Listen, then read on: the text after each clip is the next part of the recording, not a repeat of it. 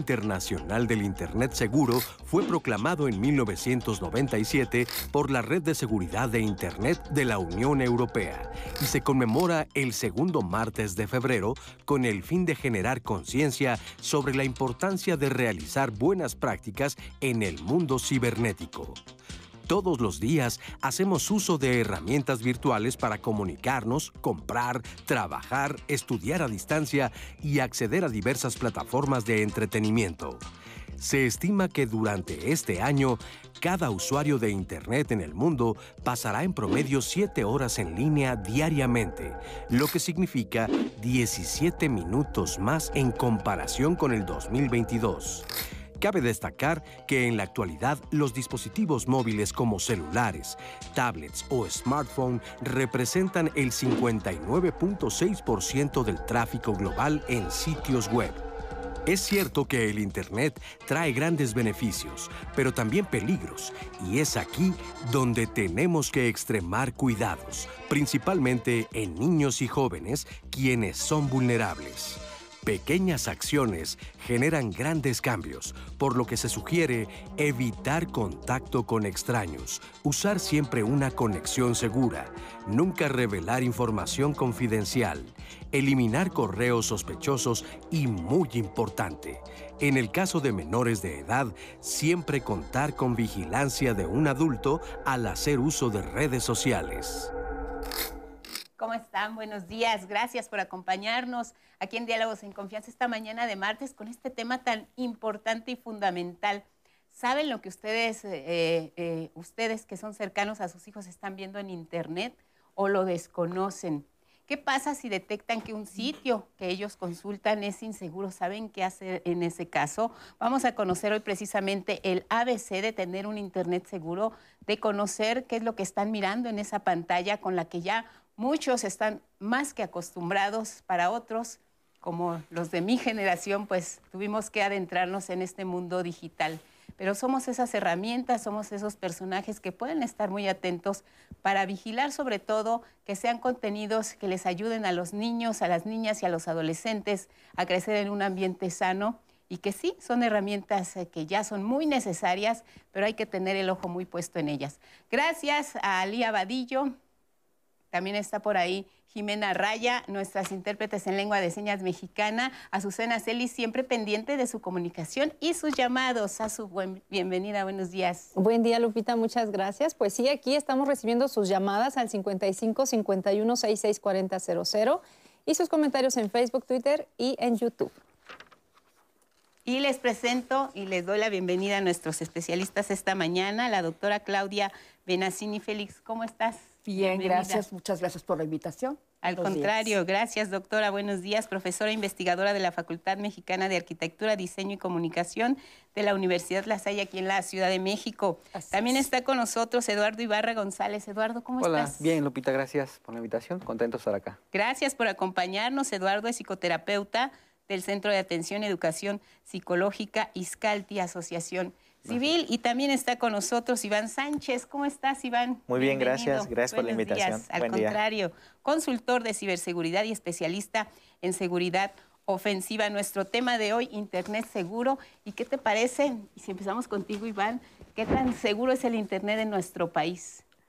Híjole, eh, la pregunta de los 34 mil es complicada, Es complicada y, es un poco triste la respuesta porque actualmente, y no nada más en México, es un fenómeno que se extiende en América Latina, em, ya sea desde el tema legal, eh, no tenemos leyes que, em, engloben todos estos nuevos clases de delitos que se pueden cometer a través de medios digitales.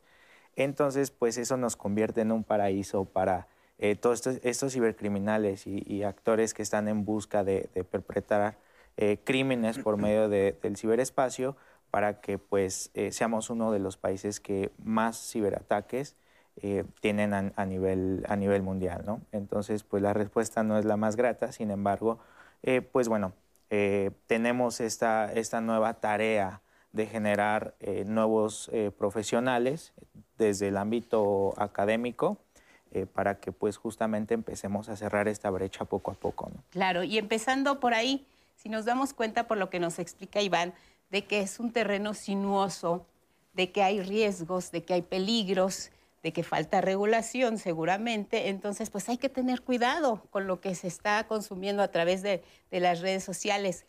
Les decía, nosotros somos de una generación, quizá tú Iván y, y Azucena no tanto, pero nosotros somos de una generación donde tuvimos que conectarnos y aprender a utilizar y, manejar estas, estas formas de, de comunicación.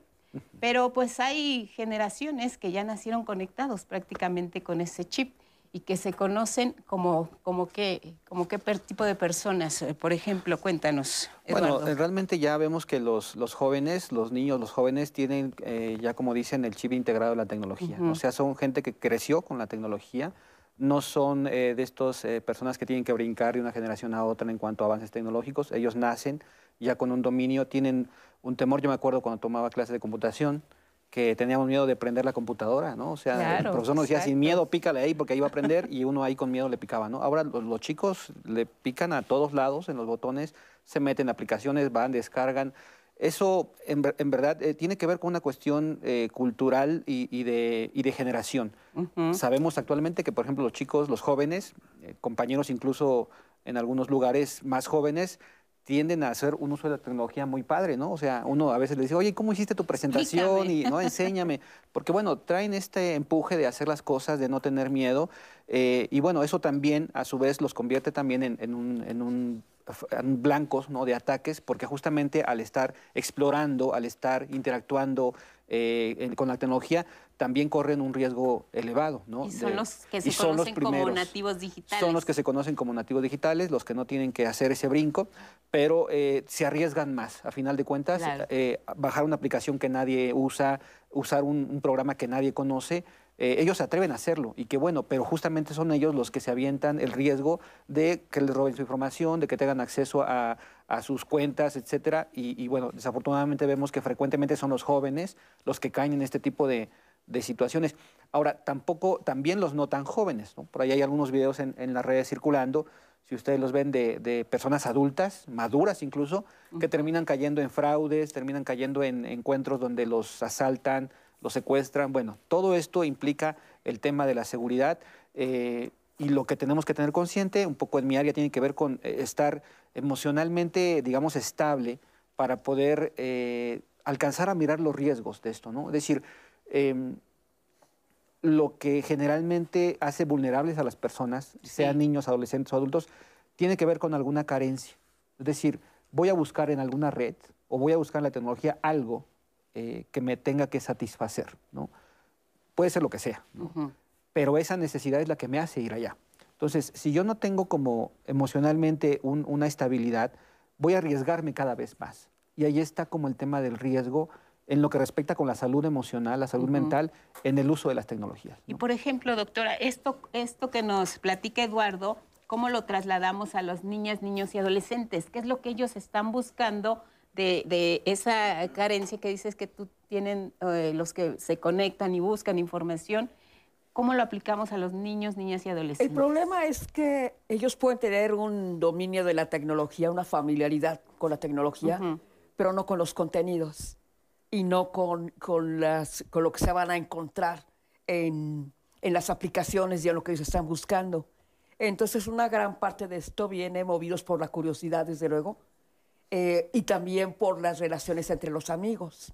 Aquí creo que el principal problema de todo esto se llama desintermediación, que es este papel que han perdido los padres y los maestros en la supervisión de los contenidos mediáticos hacia sus hijos o hacia los alumnos. Eh, y esto ya eh, los jóvenes lo hacen casi por su cuenta totalmente, en algunas ocasiones consultando con sus padres o comentando, pero realmente esta búsqueda la pueden hacer ellos por sí mismos, sin una necesidad este, directa de la supervisión de los padres. Eso es muy importante y es muy importante, creo yo, que los padres lo tengan en cuenta. Claro. Porque entonces esto tendrá que estimularlos a que si piensan ellos que, que esto va a pasar algún día, no que tendrán que, que, este, que ellos ponerse al día, eh, tecnológicamente hablando, para poder eh, orientar a sus hijos, exactamente. Claro, y además eh, esto, pues que sea solo en algunas ocasiones no nos ayuda.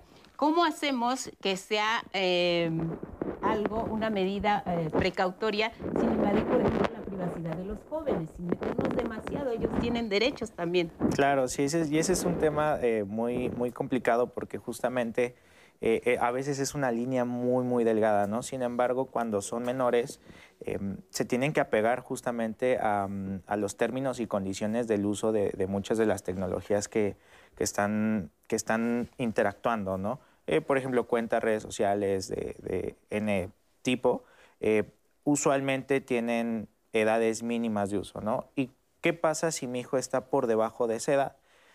Lo que procede es de que el padre toma esta posesión y eh, usualmente tenemos controles parentales. Es lo que siempre tenemos que buscar como padres, como tutores, como guardianes, los controles parentales.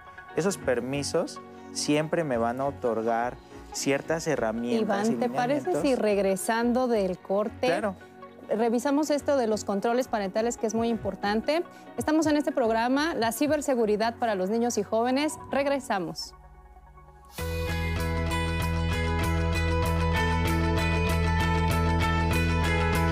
El Sistema de Protección Integral de Niñas, Niños y Adolescentes establece que los menores de edad tienen el derecho de acceder sin discriminación a todos los servicios de comunicación, lo que incluye Internet.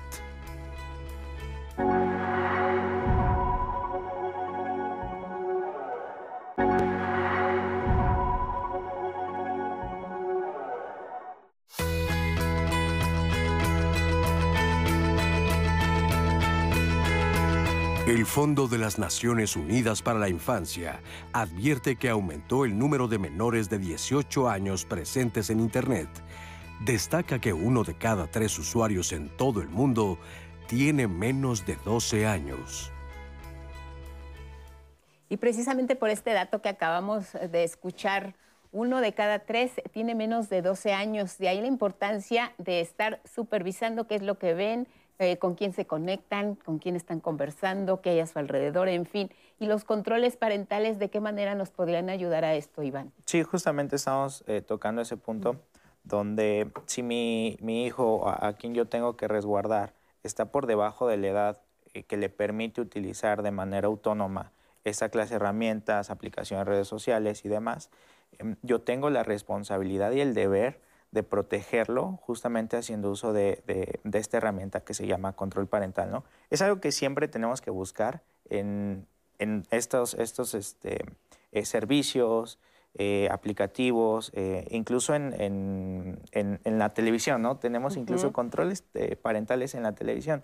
Sin embargo, muchas veces al desconocer que tenemos esta herramienta, eh, pues simplemente no lo utilizamos, ¿no? ¿Cómo nos va a ayudar? Simplemente vamos a tener el control de poner reglas de uso, ¿no? Eh, voy a poder, o, mi hijo o, mi, a, quien estoy resguardando, va a poder interactuar, sí, simplemente va a tener que seguir las reglas que yo como persona eh, a cargo yo coloque, ¿no? Entonces, esta es una herramienta sumamente eh, útil y que no podemos prescindir de ella eh, si estamos en esta posición. Muy bien, pues vamos eh, más adelante a conocer a detalle dónde encontrar estos controles parentales. Les vamos a pedir a los especialistas que nos ayuden con eso para que como padres lo, lo puedan identificar en casa. Belém Gamboa, especialista en redes sociales, nos da más elementos para entender cómo podemos tener un Internet más seguro alrededor de las niñas, niños y adolescentes. Los principales riesgos que corren los niños en eh, Internet y redes sociales es el spam, es el grooming, que es como el más importante para mí, el sexting, ciberacoso o ciberbullying, pero el más importante es el grooming, que es el que una persona adulta esté del otro lado de la pantalla. El sexting, que es cuando eh, los niños involucran a los niños a que hagan algunas eh, algunos desnudos, envíen fotos y demás. Y también la parte del ciberbullying. Ha llevado a muchos niños a tener problemas psicológicos, incluso a eh, el suicidio. Es muy importante estar preparados antes y después. O sea, la verdad es que a veces solamente ya, como dicen, ya que el niño se ahogó, queremos tapar el pozo también hay que saber reaccionar ante alguna anomalía que haya cometido nuestro hijo y saber con quién dirigirnos. Para eso está la policía cibernética, que justamente será quienes nos podrían ahí apoyar en esos temas. Yo creo que sí hay una ventaja para los niños en el Internet, pero hay que tener conciencia de cómo los vamos a estar encaminando. Si nosotros los alejamos del Internet, los estamos sometiendo a, un, una regresión eh, cibernética, los estamos alejando de la digitalización y el futuro de todos los empleos, de la sociedad, justamente se ve en la digitalización. No podemos apartarlos de la digitalización. Lo que tenemos que hacer es informarnos y acompañarlos en este proceso de digitalización para que no estén cerca de estos peligros que son súper latentes y muy comunes. Pues bueno, en mi recomendación hay dos redes sociales que eh, para mí son las más seguras para los niños. Estas eh, son en realidad no son redes sociales, sino plataformas de entretenimiento. Yo les recomiendo que eh, puedan utilizar YouTube. Está en su versión Kids, es la versión totalmente para niños donde el adulto puede estar supervisando desde otro celular o desde otra tableta qué es lo que está viendo su hijo. Y también TikTok. TikTok es una de las plataformas más seguras para niños hay que poner la edad correcta del menor, incluso hacer esta em, homologación parental para que nosotros también podamos ver quién sigue a nuestros hijos o qué es lo que está haciendo mi hijo a través de la pantalla de TikTok. Pues ahí está la tarea. Sobre todo eh, de lo que se trata el programa es ayudar a los, a los padres de familia porque vienen problemas posteriores. Aquí se trata de prevenir. Esta sería una manera muy sana y muy oportuna de prevenir para después no tener que atender problemas como que los, los graves que nos compartía personas, eh, niñas, adolescentes que se quitan la vida, que participan en estos retos tan complicados, que a ver quién aguanta más despierto y que están ahí también en las redes sociales. ¿Cómo identifico un sitio seguro, además de los que ya escuchábamos por parte de Belém? Bueno, la idea justamente para eh, identificar si mi hijo tiene ciertos em, riesgos al entrar a una plataforma tiene que ver con ubicar el momento de vida de nuestro hijo. ¿sí? Es decir, a los papás les tiene que quedar muy claro identificar las necesidades que puede tener un niño de 6 años, de 7 años, a un chico de 12, de 15, ¿no? de 17 incluso, que podrá ser muy grande y podremos verlo enorme, pero sigue siendo menor de edad legalmente y requiere una cuestión también de supervisión. ¿sí? Eh, y también que los papás, en, esto de identificar la etapa de vida del, chico, de la chica, también los papás saben perfectamente el, hijo o la hija que tienen. Saben y conocen de alguna manera cuáles pueden ser sus alcances y cuáles pueden ser sus limitaciones. Sabemos los hijos que tenemos, sabemos quién es más tremendo, quién es más, reservado, ¿sí? O sea, y eso también es un dato importante que de pronto lo perdemos de vista. Cuando los papás pueden identificar que su hijo o su hija tiene alguna problemática particular, es momento de estar muy alerta. Eh, eh, generalmente todo el tiempo, pero en esos momentos son como los momentos clave, porque alguna situación problemática en, familia puede derivar a que el chico o la chica busque como una salida o como una alternativa hacer uso o mal uso de algunas herramientas tecnológicas. ¿no? Eh, tenemos el caso, o desafortunadamente, por ejemplo, en consulta nos enteramos de, de muchas chicas en particular que hacen uso de, los famosos packs, ¿no? Que se toman fotografías de sus partes íntimas o en paños menores o en alguna situación ahí bastante complicada y eh, un poco ponen a circular esa información. A veces tiene que ver con una cuestión de molestias a la familia, como un reto incluso hacia la autoridad. O sea, tiene que ver con muchas cuestiones que tienen, eh, están, eh, su raíz está en una cuestión emocional de la familia. Entonces, un poco respondiendo a tu pregunta es, ¿qué hacer ante ese tipo de situaciones? Primero, si podemos identificar que tu hijo eh, o tu hija tiene algún problema emocional dentro de la familia o estamos peleando demasiado, es momento de parar, digamos como coloquialmente decimos, mucho las antenas, porque el uso constante de las redes, el uso constante de Internet puede convertirse en esa ventana donde eh, es una ventana para asomarse al mundo, pero es una ventana donde el mundo se asoma también a nuestra vida, ¿no? Y entonces la idea sería eh, cuidarlo de esos contenidos. si bien no, no en una cuestión persecutoria, no todo el tiempo estarle ahí revisando las conversaciones, y porque también es algo muy invasivo, sobre todo para los adolescentes, ojo con esto. Eh, hay casos en los que se amerita, pero son casos particulares. Yo les sugeriría que buscaran apoyo de algún especialista, porque sí es cierto que hay momentos en, cuestión de los adolescentes que se recomienda a los papás estar eh, encima por el, por el riesgo, por el nivel de peligro en el que están los adolescentes pero hay otros en los que no es tan, tan, el caso, ¿no? Y entonces se vale de pronto dejar cierta privacidad, pero sí estar atento al, tipo de, información que están visualizando. ¿Cómo nos damos cuenta? uno de los indicadores es el tiempo que los adolescentes pasan y eh, más allá del tiempo también las áreas que pueden perjudicarse alrededor. ¿Cuáles son las áreas de desarrollo que un chico o una chica tendrían que tener, eh, tendrían que estar invirtiendo energía? Los amigos, o sea, lo social, eh, la escuela, eh, la familia, divertirse, otras actividades extras, no solo la escuela, sino otras, otras actividades. Claro. Y entonces los vemos como esferas de desarrollo. Si de pronto tú identificas que tu hijo empieza a sacrificar esas esferas de desarrollo por estar todo el tiempo en la red, eso es un indicador crucial, ¿no? Eh, a veces el argumento que te dicen es, pero es que yo los veo en línea. Y puede ser, sin embargo, a veces no es así. A veces ya están en alguna, algún tema en particular y dejan de salir con la amiga, con los amigos, de ir a jugar, de salir al vecindario. Eh, los que viven en departamentos que tienen a pronto las zonas de seguridad dejan de ir a esos lugares porque se quedan en el uso de las redes y ese es un factor importante a veces los papás se sienten tranquilos porque, bueno, ya los tienen ahí en casa, ya no tienen que preocuparse por dónde anda. Pero el problema es que a, lo mejor el peligro está más eh, eh, en la red que afuera. Entonces ahí esas antenas de las que hablo sí tienen que estar muy alerta para poder identificarlo. Muy bien, la comunicación afectiva también de padres a hijos sería otro, otro factor. Doctora, ¿qué más? Sí, bueno, ahí hay, un, este, me parece que también, insisto, la, la, forma en que los padres se relacionan con la tecnología es muy importante que no lo tomen como una obligación, sino que lo tomen como parte de la incorporación de, la tecnología a sus vidas cotidianas. También para los padres. Exacto, creo que eso, es muy importante.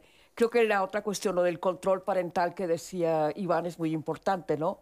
Entonces, por ejemplo, esto de que eh, en, algunos, en algunas familias, por ejemplo, se acostumbra sanamente que, por ejemplo, a la hora de la comida o del desayuno no se, no se pone el teléfono encima no se consulta el teléfono, por ejemplo, no se juega nada.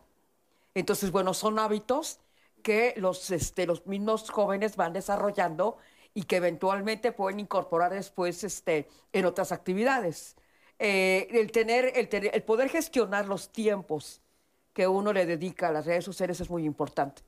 Es decir, cuánto tiempo le puedo dedicar este, a eh, estamos hablando de, horas, de número de horas cada vez más, este, más elevado, pero ¿cuánto tiempo le puedo dedicar yo a esto sin menoscabo de otras actividades?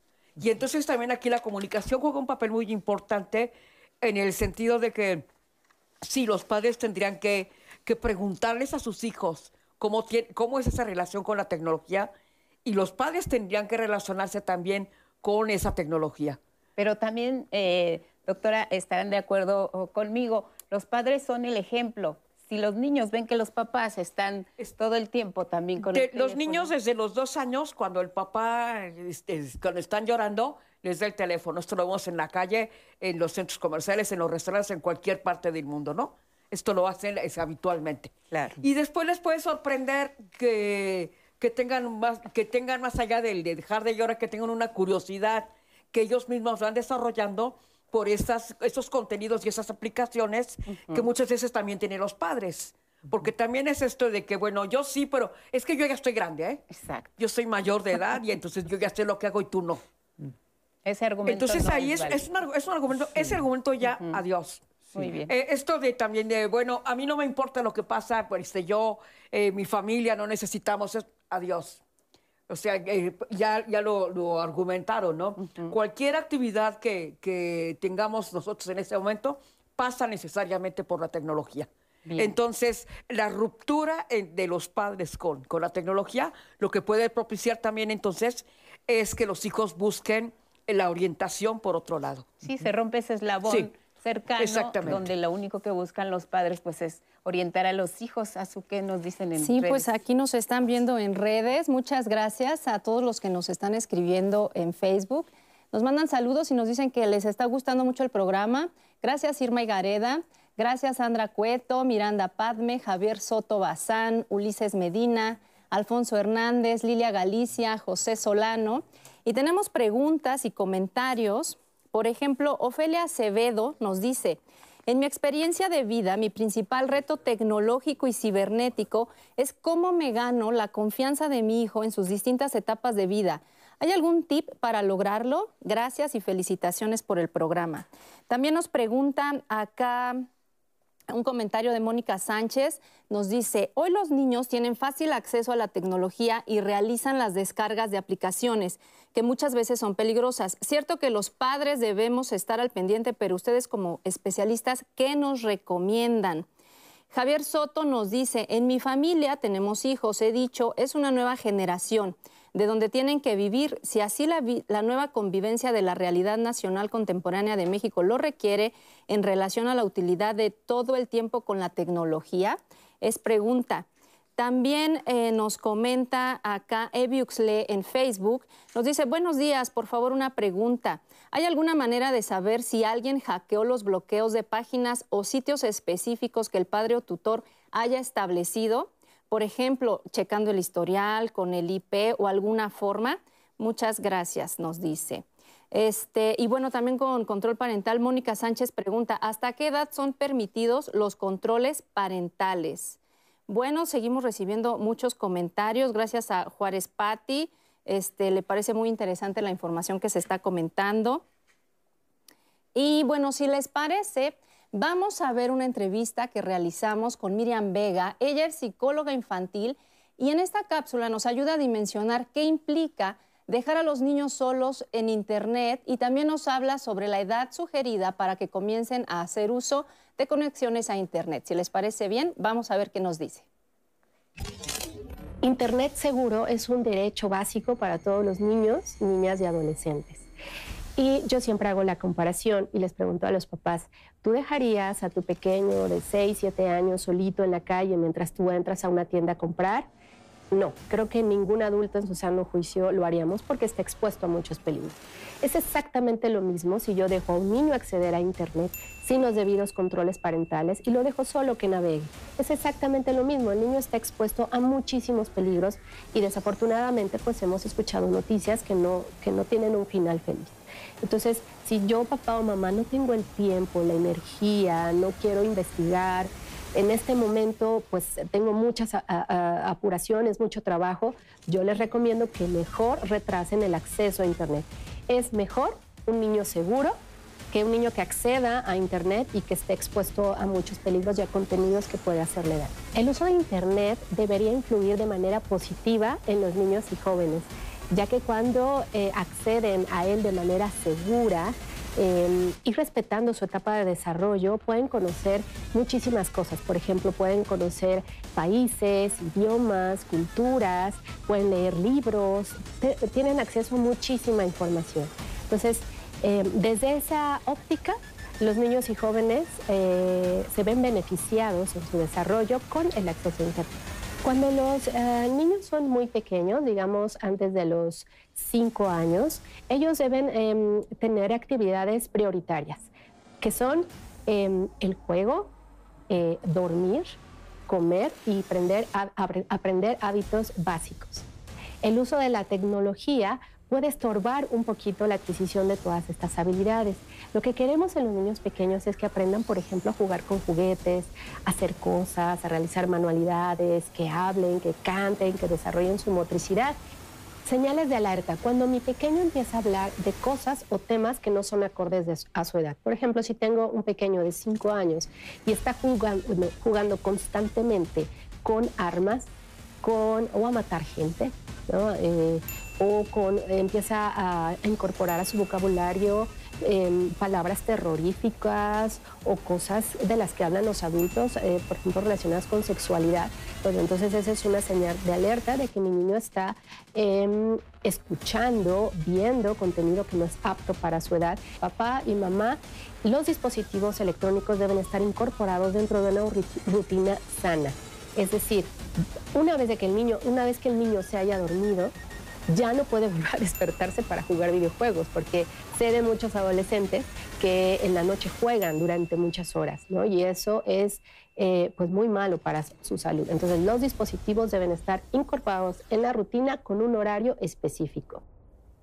Creo que aquí lo que estamos viendo son los tiempos, el tiempo de acceso a Internet, en qué momento, si se debe retrasar, a qué edades y sobre todo vigilar cuánto tiempo permanecen en las redes sociales. Y hay varias preguntas al respecto. Empezamos por este tema, si les parece, que también era una duda del público. ¿En qué momento es eh, conveniente que accedan a las redes sociales los niños y, más o menos platicarlo un poco por edades, ¿no? Porque ya nos decía la doctora, dejarlos solitos, pues no saben ni qué están viendo, ¿no? Sí, y, ese es un problema, mm, yo creo que es la, fuente de, varios problemas, ¿no? Que eh, perdimos esta, mm, este ejercicio de, de guardián, de padre, y se lo otorgamos o lo tercerizamos con un dispositivo que creemos que lo, que lo va a hacer, ¿no? que nos va a suplir, nos va a reemplazar. Y puede ser que sí suceda, sin embargo, no es la manera más adecuada de, encaminar a, los niños a que empiecen a crecer, formen un criterio y demás, no se desarrollen. Entonces, em, en el tema de a qué edades es permitido o, debemos de, dejarlos conveniente, pues simplemente hay que, hay que primero hay que definir, em, y esto es importante, definir cuáles son las necesidades para qué quiero o para qué mi hijo necesita eh, tener X o Y tipo de red social, ¿no? Para entretenimiento, para convivir con sus amigos que, viven en la misma colonia, pero todos se reúnen en, en, esta red social para compartir X, Y, Z contenido o, para la escuela. Muchas veces ya las escuelas están tomando redes sociales como canales de, comunicación oficial, ¿no? Entonces, a veces ya es imperativo tenerlas, ¿no? Pero hablamos ya de adolescentes más que de niños de primaria, ¿no? Eh, entonces, eh, va como por etapas, ¿no? Entonces, si es un niño, eh, no hay realmente alguna necesidad imperativa para que tenga una red social, ¿no? Es similar con el, uso de, los smartphones, ¿no? Eh, hay veces que los padres lo justifican como, ah, es que eh, es una herramienta, le puede tomar fotos al pizarrón y demás. Sin embargo, eh, pues yo recuerdo que cuando yo iba a la escuela no tenía manera de tomarle foto al pizarrón y pues había que apuntar, ¿no? Entonces, no es algo que, que, merme mis capacidades académicas, o sea, no es algo que, que, realmente necesite. Es una ayuda tal vez sí, sin embargo, pues bueno, hay que tener en cuenta que mientras más complejo sea eh, la red social o el dispositivo al que yo voy a acercar a, mi hijo, en, particularmente cuando son pequeños, es más compleja la tarea de monitorizarla, de estar observando, de cuidar. Entonces, niños realmente no hay alguna necesidad explícita para que tengan redes sociales. Oye, y además eh, ahora ya ese, eh, en lugar de la pelota y el carrito, el triciclo, ya les compran el celular ¿Qué riesgos estás viendo, Eduardo, en todo lo que hemos estado platicando? Pues justamente eso, lo que menciona Iván me parece muy importante. Ah, sí tenemos que tener conciencia como papás que hay etapas en las que no, se requiere. Es una tecnología que no se requiere, que puede ser más cómoda, que puede facilitarnos la vida, que puede eh, este, ahorrarnos muchos desgastes ahí de pelea con el chiquillo, sí. sí. Pero realmente, emocionalmente, académicamente no se requiere las instituciones que incluso utilizan mucho la parte tecnológica tienen eh, sobre todo iPads que ocupan en la escuela, ¿sí? Y que de pronto tienen un acceso en casa cuando tienen que llevar a casa y que en casa tienen un acceso particular a una plataforma en particular que ha desarrollado la escuela con los controles necesarios para que únicamente suban tareas, vean algún video que tienen que ver, entreguen algún trabajo. Y eso es todo lo que requieren. O sea, si somos muy honestos, la parte, sobre todo para los niños de primaria alta y primaria baja, no requeriría un acceso a Internet y mucho menos una red social. Y repito, creo que va más por otro lado. Creo que tiene que ver más con la necesidad del adulto de poder eh, lidiar menos a veces con el tema de la crianza y de pronto se delega al tema de la tecnología eh, el entretenimiento de los chicos. ¿sí? Y yo creo que ahí nos toca asumir la responsabilidad como adultos. Ahora, como adolescentes, de pronto se podría entender que sí, que tienen ya algunos chicos el uso de algunas redes, pero habría que ir midiendo en el desarrollo de cada, de cada persona qué tan necesario es. A lo mejor mi hijo tiene una dificultad para socializar. Bueno, quizá le, sea funcional tener por ahí una red social, escribirse mensajes, mandarse alguna imagen con algún chico, con algún amigo me refiero. Pero si veo que es un hijo que no tiene problemas para llevarse con sus amigos, con sus primos, con los vecinos de la cuadra, etcétera, yo me lo pensaría dos veces para pensar que necesita una red social como un requisito, porque tiene otros lugares donde está pudiendo, donde está, donde está, donde puede desarrollar esa capacidad. Además, tú estás hablando de algo muy importante, que es el equilibrio, o sea, un poquito de todo para que no se inclinen únicamente hacia, hacia un instrumento de estos. Eh, además, eh, pues no se trata tampoco de satanizar las redes sociales y decir que, que son lo peor, simplemente tener herramientas para que las visitas y las consultas a estas mismas por parte de los jóvenes sean seguras. Pausa.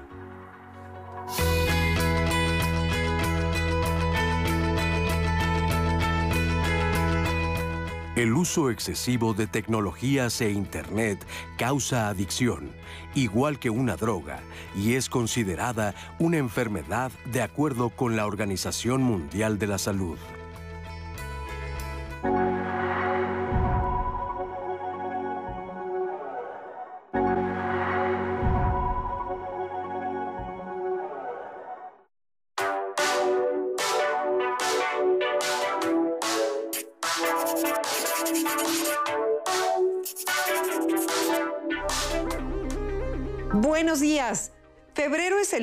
Que se celebra el Día Internacional de Internet Seguro, cuyo objetivo es hacer conciencia sobre la importancia de enseñar a nuestros niños a cuidar y aprovechar la red para que puedan ejercer sus derechos digitales de una manera segura y adecuada. El problema radica en que en Internet podemos encontrar mucha información falsa y fraudulenta, correos con virus que nos pueden hacer caer con tan solo un clic.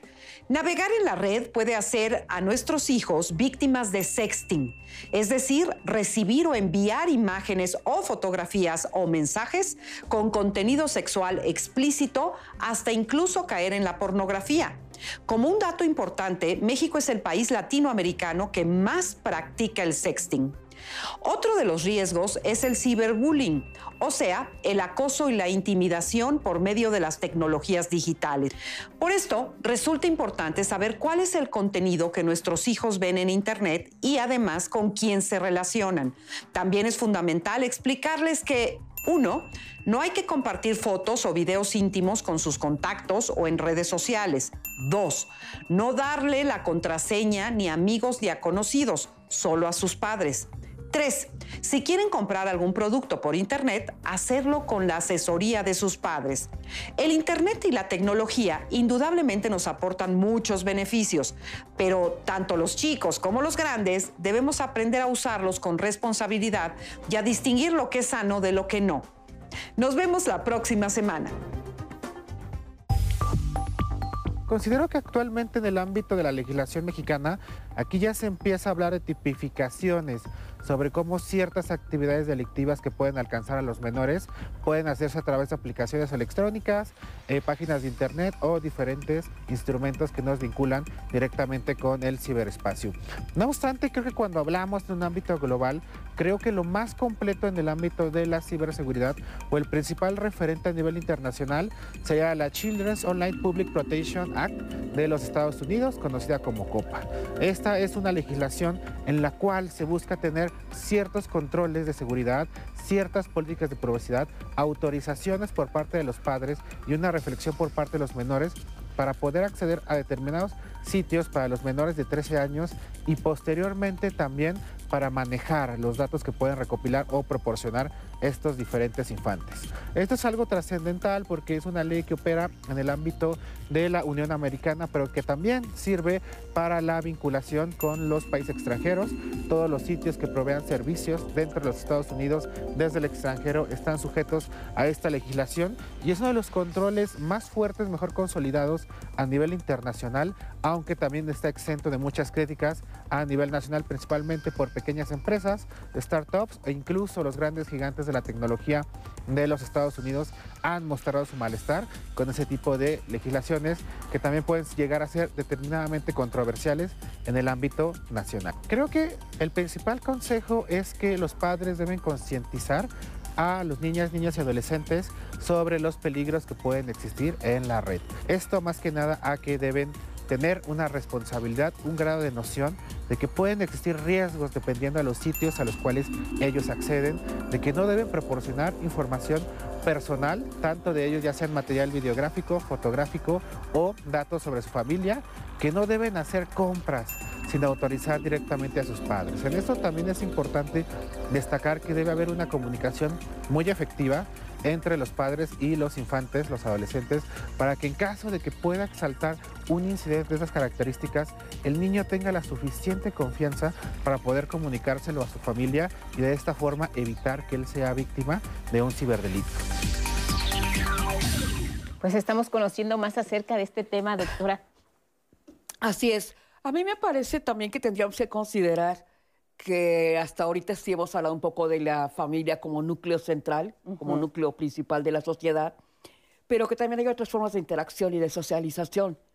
Entonces no podemos perder de vista que el intercambio eh, sobre lo que sucede en Internet, sobre los contenidos, sobre las redes sociales y demás, también es algo que se da entre amigos, entre compañeros de la escuela y entre otros grupos de referencia, incluso los primos de la misma edad. Entonces ahí es donde viene también un, este, un proceso de intercambio de información que es muy importante considerar. O sea, no es solamente, sí, claro, tengo que los controles parentales son muy importantes. Eh, las edades, por ejemplo, a los que mis hijos pueden tener acceso a Internet es igualmente importante.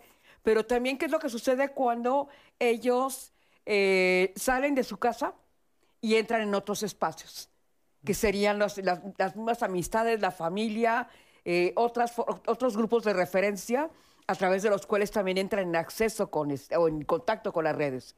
Creo que eso es muy importante. Y la otra cuestión es que un aspecto fundamental de todo esto es que eh, son una fuente muy importante de entretenimiento.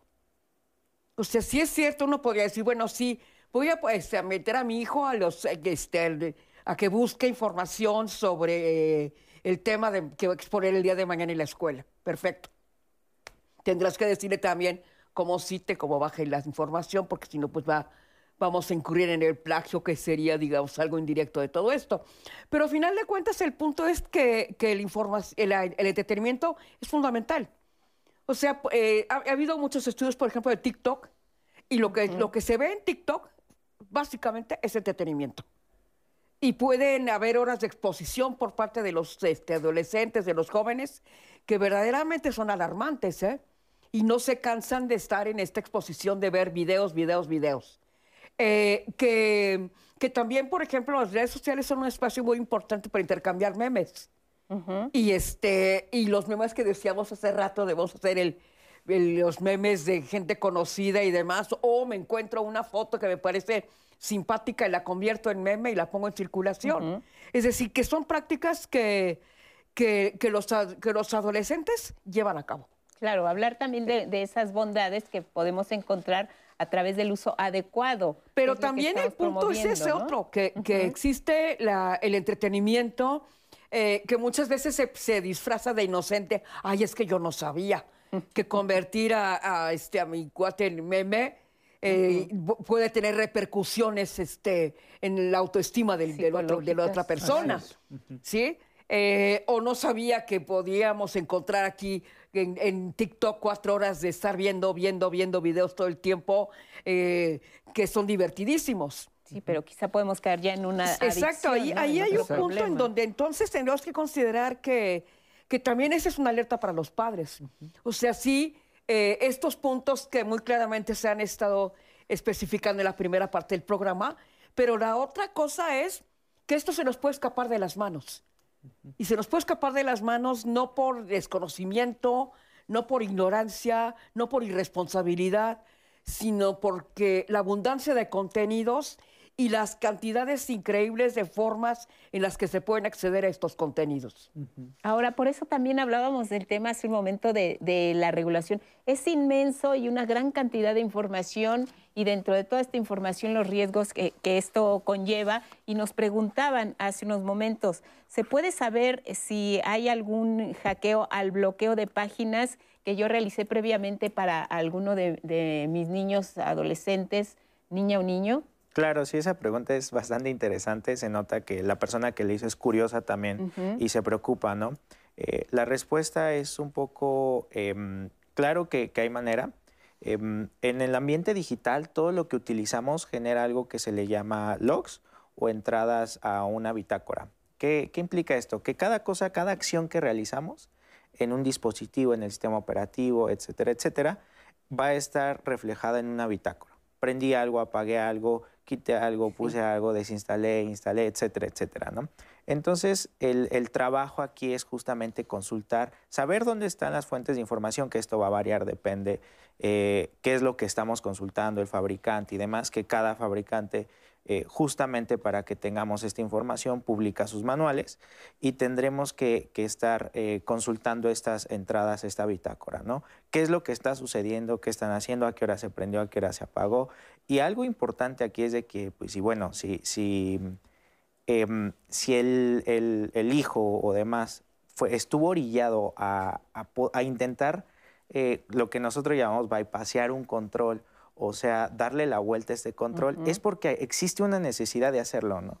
Es como una barda, si hay una barda y no tengo necesidad de saltarla, no la voy a saltar hasta que tenga una necesidad, ¿no? Es importante que si bien eh, una vez que vemos una anomalía, un comportamiento distinto, eh, eh, no nada más verlo, sino empezar a indagar en qué es lo que sucedió, por qué sucedió y sobre todo eh, no, no creer que, que, el hacer este tipo de acciones es negativo o, viene por una acción negativa. Eh, muchas veces es curiosidad y justamente el perfil eh, de muchos expertos en seguridad es ese, la curiosidad, ¿no? y, y, y, algo importante es que si detectan algo de esta clase, este comportamiento en sus niños, se acerquen, vean, indaguen y sobre todo lo, lo, encaminen, ¿no? Porque eh, tiene esta, eh, esta curiosidad, pues podemos ponerlo a, marchar en el ámbito académico, encaminarlo, ética y demás, para que en, en, el día de mañana se convierta en una persona que esté sí haciendo, sí brincando, sí eh, intentando romper cosas, pero justamente para que se convierta en un profesional más que nos va a estar ayudando a crear un ciberespacio más seguro para todos, ¿no? Entonces, eso es importante. Oye, después los vamos a, a mandar todo el mundo. Yo creo que necesitaríamos tomar un curso de redes, de cómo prender la computadora, de qué, o sea, más allá del conocimiento público que hay, todos tendríamos que empezar a conocer los pros y contras de Pero sobre todo formarnos. Fíjate que hay un concepto que Microsoft ha desarrollado eh, debido a todas esas problemáticas. Ellos han desarrollado varios ítems, no recuerdo cómo se llama ahorita, pero es como una especie de ítems que tienes que ir como cubriendo para poderte hacer un ciudadano digital. ¿no? Y el concepto que manejan es ciudadanía digital. Un concepto de estos es ciudadanía digital. ¿Qué implica la ciudadanía digital? Implica, así como tal cual tú tienes una ciudadanía eh, que eres mexicana, que tienes ciertos derechos y obligaciones, es exactamente igual en la parte tecnológica de Internet. Es decir, tú tienes una identidad, por ejemplo, en Internet, ¿no? ¿Qué identidad tienes tú, eh, Lupita, en, Internet? Cuando uno se cuestiona qué identidad tengo yo, bueno, pues basta con ir a ver todo lo que yo subo a las redes, todo lo que yo consumo, todo lo que yo visito, todo lo que yo expongo, y esa es mi identidad, ¿sí? Si nos preguntáramos todos ¿qué identidad tengo? Yo creo que algunos decimos, ay, caray, yo creo que eso ¿no? me pone como a temblar. ¿Por qué? Porque seguramente hemos tenido algunos consumos ahí interesantes, pero esto es un poco lo que te quiero decir, es esta parte de entenderlo primero y poderle eh, transmitir esto a tus hijos, sobre todo a tus hijos que son más pequeños, que digamos es donde se puede influir un poquito más en hacerles ver que ellos están creando una identidad, que a partir de las imágenes que suben, de las fotos que suben, de los videos que ven, a partir de toda esa información que está ahí todo el tiempo en juego, ellos están creando una, identidad y que esa identidad puede ser en su beneficio, pero también en su perjuicio. O sea, como un acuerdo, ¿no?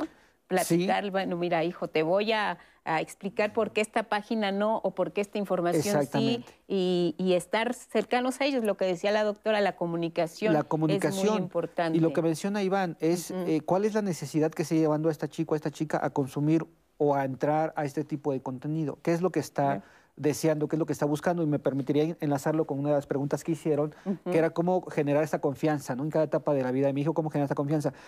Uno de los primeros eh, elementos que genera confianza en una relación, sobre todo padres a hijos, es, es la aceptación incondicional. ¿Qué implica esto? Que aunque mi hijo, mi hija adolescente haya quizá cometido alguna falta en una cuestión digital, vamos a suponer, mm. no sea un elemento para poder sancionar o para poder juzgar de manera tajante y dura, estricta, rígida, ¿no? Vamos a suponer que cacho a mi hijo viendo pornografía. Bueno, el abordaje tiene que ser un abordaje de aceptación en el sentido de decir, a ver, entiendo que tengas estas curiosidades, vamos a revisar qué está pasando. Si hay la suficiente eh, posibilidad de comunicación, ver cuál es la duda del, menor, de la chica, eh, qué, le, llamaba del contenido, un poco como explorar. Si no es conmigo, a lo mejor con mi pareja, si no es con mi pareja, a lo mejor con otro adulto responsable que yo confíe, eh, algún hermano, alguna hermana, este, de pronto ya nos lo llevan a nosotros a consulta, ¿no? Lo caché viendo Bueno, pero es una cuestión de atención más allá de la sanción de qué te pasa, eso está mal, y le estás quitas enfermo, el teléfono y, lo le quitas el teléfono, exactamente, porque entonces eso ¿no? generaría la confianza de la que esta eh, persona estaba buscando. ¿Cómo, cómo, ¿Cómo abrir ese canal de comunicación? Y yo diría primero eso, ¿no? Tiene que haber una aceptación incondicional de lo que tu hijo o tu hija esté haciendo y no sancionar de manera punitiva sino más bien indagar cuál es la necesidad, a qué obedece esta necesidad de hacer ciertos consumos o de utilizar cierta información, no solo en la pornografía, cuando de pronto descubro que mi hijo es un boleador digital, ¿no? O sea, que manda mensajes de ofensas, de maltrato a otros compañeros, a las compañeras, bueno, ¿qué se hace ahí? Igual, no solo sancionar, no solo regañar, no solo quitar el teléfono, o sea, porque eso, digamos, es como e-, esa acción es un botoncito. Yo les, les, pido a los papás que se imaginen que una acción determinada que nos que nos salta, es el botoncito del auto que te prende que algo está fallando, ¿sí? Y tú no agarras un trapo y le pones al tablero para no ver el botoncito, ¿verdad? Lo que haces en teoría es ir con el mecánico y decir, oye, ¿qué está pasando? Bueno, esto es igual. Esa acción es un botoncito, es el, es el foquito de tablero que te dice algo está pasando y entonces lo ideal es indagar de qué se trata y cuál sería la mejor forma de evitar ese tipo de complicaciones. Claro, prevenir, porque después sobre la prevención, otras conductas. más allá que la, la, cuestión de sancionar. Así es. Eh, yo le apuesto más al tema de la prevención. Bien, gracias, gracias Eduardo. Pues tenemos aquí muchos comentarios, muchas eh, opiniones. En YouTube nos escribe Rodrigo Trujillo desde Oaxaca, que nos está viendo. Muchas gracias. Paola Carrillo, María González, Jesús. Y justamente en YouTube hay comentarios. Nuestra audiencia está muy pendiente de lo que se está aquí platicando. Y Odette Maya opina que en las escuelas no deberían de permitir llevar a los alumnos celulares, solo los distraen durante sus clases. Pero en Facebook tenemos un comentario de Diana Armenta que nos dice, He tenido la necesidad de querer darle el teléfono a mi hijo para que lo lleve a la primaria porque si existe la posibilidad de que me comunique con él por cualquier situación de emergencia, sismo o, o que se me haga un poco tarde para recogerlo y no tenga cuidado en decir que ya voy en camino. Solo por eso, pero no se lo he dado porque no sé si esté bien. Al final no eh, lo veo, no sé si su atención se desvíe en sus clases. Eh, también en Facebook nos comenta Antonio Jiménez, nos dice, existe un empacho informático que hace que la digestión de dicha información, más que nutrir, enferma a quien accede al Internet. Es demasiado.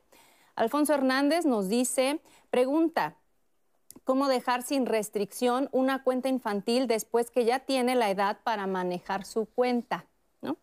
Eh, Maru Coronel nos dice, eh, buen tema, con estos tiempos el uso de Internet ya es herramienta de trabajo y no podemos bloquearlo por completo. Muchas gracias en Facebook, nos están escribiendo también Itziar Saldaña, Lilian Álvarez del Castillo, Alex El Scout Ramírez, Glory Marzán, Luis Tomás eh, Lugo y muchísimos comentarios, todos están queriendo externar su opinión y un poco su experiencia. Si les parece bien, vamos a ver un testimonio que preparamos con Liliana Coronel. Ella es una madre joven que tiene una niña de 11 años y nos cuenta las prácticas que lleva a cabo para cuidar la integridad de su hija. Acompáñenme a ver qué nos dice. Mi familia está conformada por mi mamá, por mi hermana, por mi hija y por mí. Mi hija tiene 11 años, ahorita está estudiando sexto de primaria y creo que a grandes rasgos mi hija es una niña muy brillante, muy curiosa, es una niña aparte muy noble, muy amable y súper sociable. Pues yo fui mamá muy joven, entonces eh, creo que tanto es muy retador como también es algo muy padre porque creas un vínculo muy especial con tus hijos. Entonces, en este caso con las redes sociales, creo que siendo madre joven te vuelves muchísimo más consciente de lo que implica el que los niños estén en redes sociales y sobre todo que tengan ciertas interacciones. Mi hija como tal no tiene redes sociales, únicamente tenía contacto a través de WhatsApp y a través de los videojuegos en las partidas en línea. Creo que es muy importante que pues tal cual los niños no tengan redes sociales porque finalmente en el internet hay tantas cosas, hay tanto acceso a la información y que tanto puede ser bueno como también puede ser perjudicial y sobre todo en el caso de mi hija teniendo 11 años que esté en una edad como tan delicada, que, que es muy vulnerable.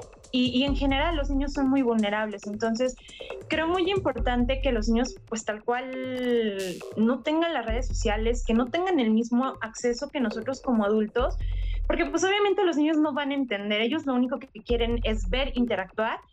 Y como adulto uno puede decir, bueno, tal vez esto sí, tal vez esto no, y con los niños no, incluso desde mi experiencia me he dado cuenta que hasta incluso en, en, videos que parecen muy inofensivos en YouTube, pues muchas veces es contenido que tú como adultos dices, pues qué onda, o sea, ¿por qué esto está en contenido para niños? Cuando esto, pues tal cual es contenido para adultos. O toca temas que a lo mejor son no tan infantiles y que te lo disfrazan. Creo que finalmente, tanto para niños y sobre todo adolescentes, es complicado el uso en redes sociales porque tan fácil el acceso a la información que muchas veces nosotros no vamos a tener control total de lo que están consumiendo.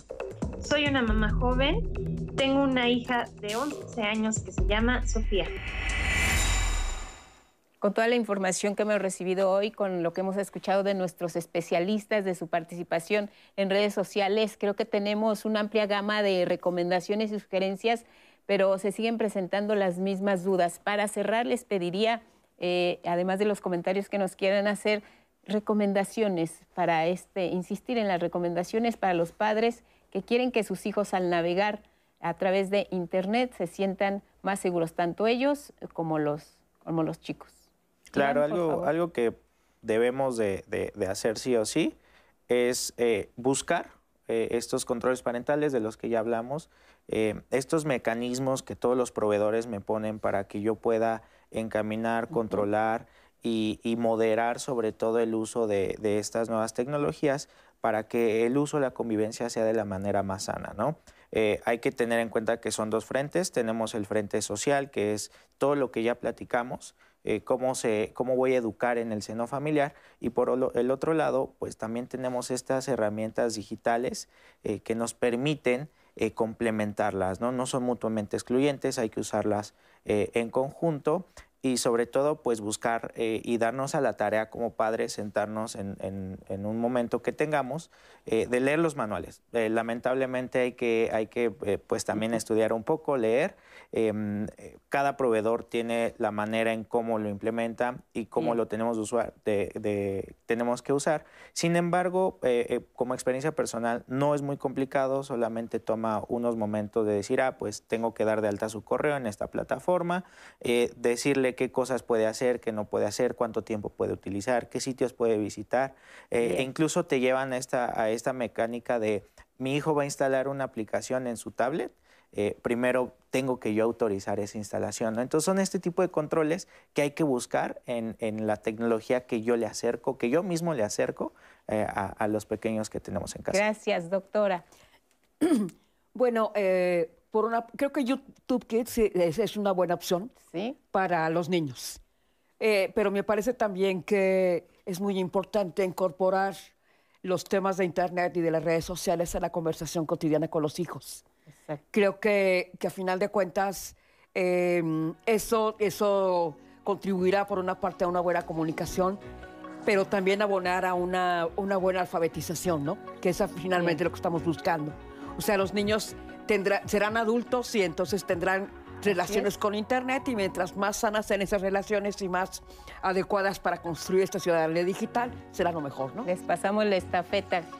Nada más mantenerse cercanos, estar muy atentos a ellos, identificar si hay alguna situación eh, que varíe mucho el tema de la, de la, comunicación con los hijos, porque ahí nos podemos dar cuenta eh, de si hay algún riesgo. Estar cercanos y estar atentos va a ser lo mejor. Y si hay riesgo, ¿se puede denunciar? ¿Dónde? Claro, tenemos por ejemplo la policía cibernética, que usualmente es el mismo proceso de cualquier delito que se comete eh, de manera física. También nos tenemos que acercar a, llevar este proceso y ahí me orientarán eh, para más. Este, la Policía Cibernética.